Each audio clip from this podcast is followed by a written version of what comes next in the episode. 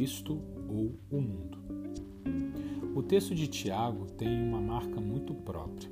É uma pregação contundente e sem meias palavras. Se aproximando do final do primeiro capítulo, parece que ele olha em nossos olhos e, na unção do Espírito, nos adverte com dureza. Tiago, capítulo 1, versículo 21 em diante. Portanto, livrem-se de toda impureza moral e da maldade que prevalece, e aceitem humildemente a palavra implantada em vocês, a qual é poderosa para salvá-los. Sejam praticantes da palavra, e não apenas ouvintes, enganando-se a, a si mesmos. Aquele que ouve a palavra, mas não a põe em prática, é semelhante a um homem que olha a sua face no espelho e, depois de olhar para si mesmo, sai e logo esquece a sua aparência. Mas o homem que observa atentamente a lei perfeita que traz a liberdade e persevera na prática dessa lei, não esquecendo o que ouviu, mas praticando, será feliz naquilo que fizer. Não há conciliação entre a impureza moral e a maldade que prevalece neste mundo com a vida consagrada ao Senhor. É melhor aceitar a palavra de Deus e se deixar transformar por ela, pois apenas dessa maneira seremos salvos. Não, importa apenas ouvir, o que o Senhor espera é que sejamos praticantes daquilo que Ele próprio nos diz através das Escrituras.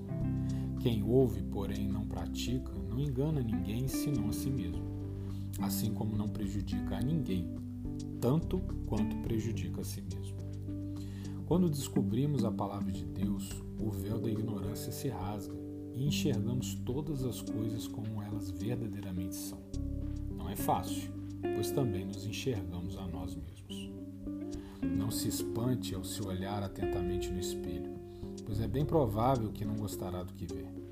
Porque quando examinamos nosso modo de viver, pensar, desejar, Vemos no espelho a face deformada do mundo que nos moldou segundo seus preceitos degenerados.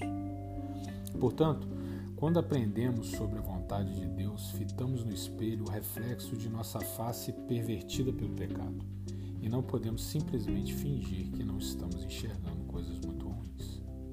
Esse exame deve ser sincero e profundo. Em outro capítulo, o próprio Tiago acrescenta. Tiago, capítulo 3, versículo 14. Contudo, se vocês abrigam no coração inveja amarga e ambição egoísta, não se gloriem disso, nem neguem a verdade. Veja o final. Nem neguem a verdade. Pois ao perceber o pecado em si mesmo, não tente amenizar, não tente justificar, não tente negar, enfrente-o.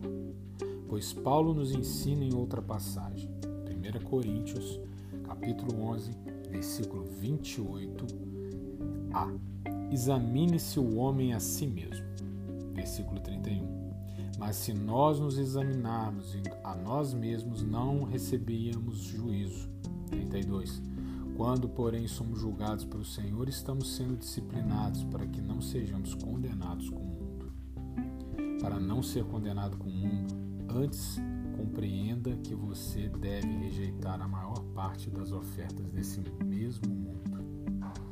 Nosso autoexame tem que ser verdadeiro, pois é a partir do diagnóstico que se determina o remédio adequado.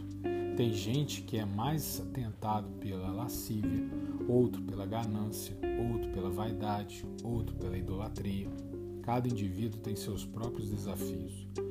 Os seus não são exatamente iguais aos meus ou os de outras pessoas. Mas para todos nós é a palavra que fornece as armas e a estratégia para enfrentar cada um desses perfis de transgressão. É preciso procurar ali o seu próprio remédio, pois errado não é ter sido pecador. Afinal de contas, nós nascemos enredados pelo pecado. Errado é quem conhece o mal, não muda e continua a praticá-lo.